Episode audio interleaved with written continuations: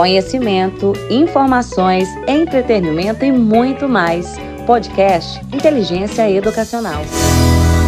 Olá, sou Ana Lourdes Esquevinato, psicóloga especialista em saúde mental, atualmente mestranda em saúde pública, saúde mental pela Fiocruz Brasília e psicóloga clínica. É um prazer imenso estar aqui com vocês para discutirmos um pouco, falar um pouquinho sobre as questões de saúde emocional. Estamos aí na campanha do Janeiro Branco, né, que é uma, uma campanha que surgiu desde 2014 para chamar atenção sobre as questões de saúde mental. E o objetivo dessa campanha é chamar mesmo a atenção para a necessidade de garantir o acesso à saúde mental no Brasil, mas principalmente para que nós possamos olhar para as nossas questões mentais, não somente físicas, né, de uma forma menos estigmatizada e com menos preconceito. Então, janeiro é um momento importante para que nós possamos reavaliar isso, mas sem, sem considerar que nós precisamos discutir saúde mental o ano todo. O que se conhece como saúde mental, como diz Paula Amarante, é uma área muito extensa e complexa do conhecimento.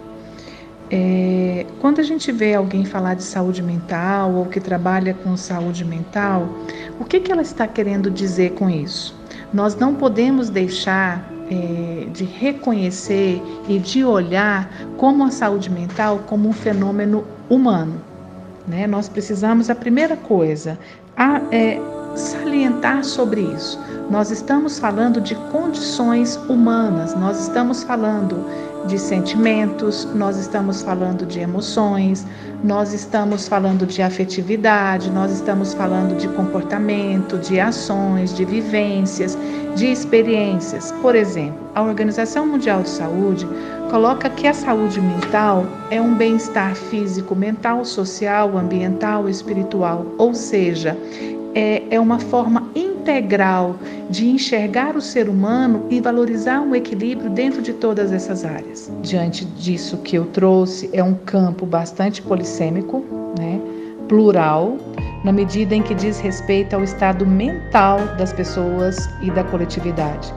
Né? Isso é importante é, trazer isso, é uma referência também do psiquiatra Paulo Amarante, é, e que são quando a gente fala de saúde mental, nós estamos falando de condições altamente complexas.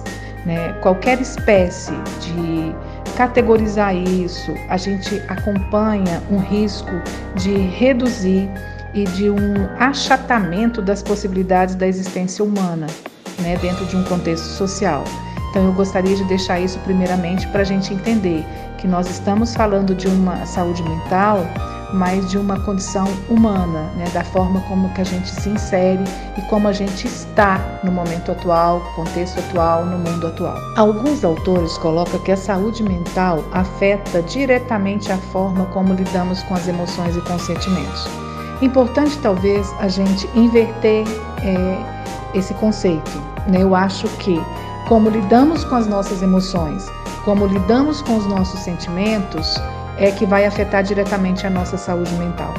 Por exemplo, nós podemos ter, ao mesmo no longo do dia, nós podemos experimentar sentimentos bons, é, sentimentos ruins, nós podemos ter experiências ruins, desafiadoras no nosso cotidiano de vida.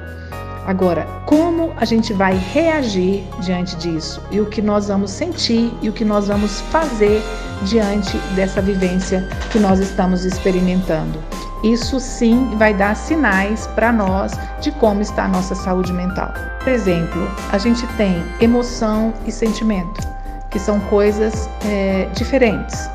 Emoção são reações que eu tenho quando eu sou estimulada e provocada por algo externo.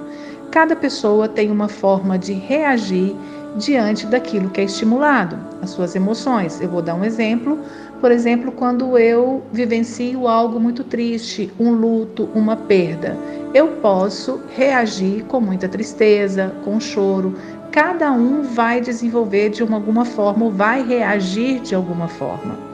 Então, é, essas questões da emoção é como eu vou é, reagir diante daquilo que eu sou estimulado.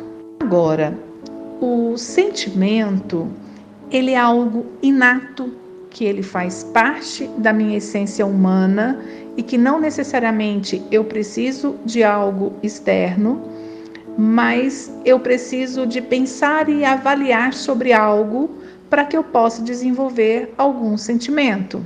Então, uma emoção pode sim estimular um sentimento. Então, o sentimento é algo mais construtivo. Então, vamos lá. A emoção, ela é uma reação, enquanto o sentimento é uma construção após a minha avaliação. O que eu tenho sentido diante das adversidades da vida? Como eu tenho conseguido identificar tudo isso, impor limites, reconhecer aquilo que me dá sentido, aquilo que me, que me faz sofrer, aquilo que me traz alegria, aquilo que me traz satisfação. Né? Isso chama-se autoconhecimento.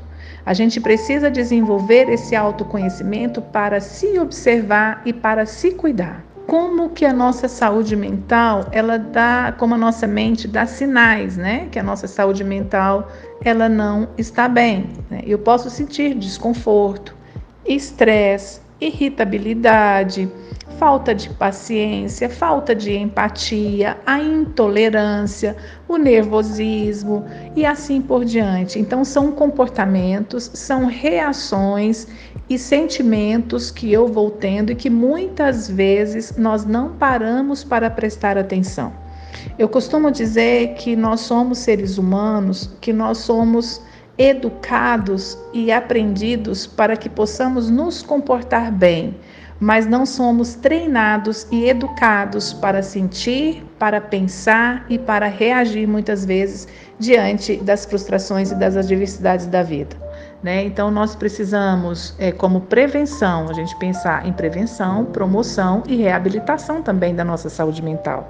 Então, uma boa qualidade de sono, uma alimentação adequada, atividades físicas, momento de descanso, momento de reflexão, uma boa psicoterapia, reconhecer que não damos conta de tudo, que nós temos os nossos limites e também nós temos nossas potencialidades observar os seus sentimentos e as suas reações diante das adversidades da vida. Isso é muito importante para que a gente possa usufruir de uma boa saúde mental. Essa é mais uma edição do podcast da Inteligência Educacional. Com amor, desenvolvemos a educação.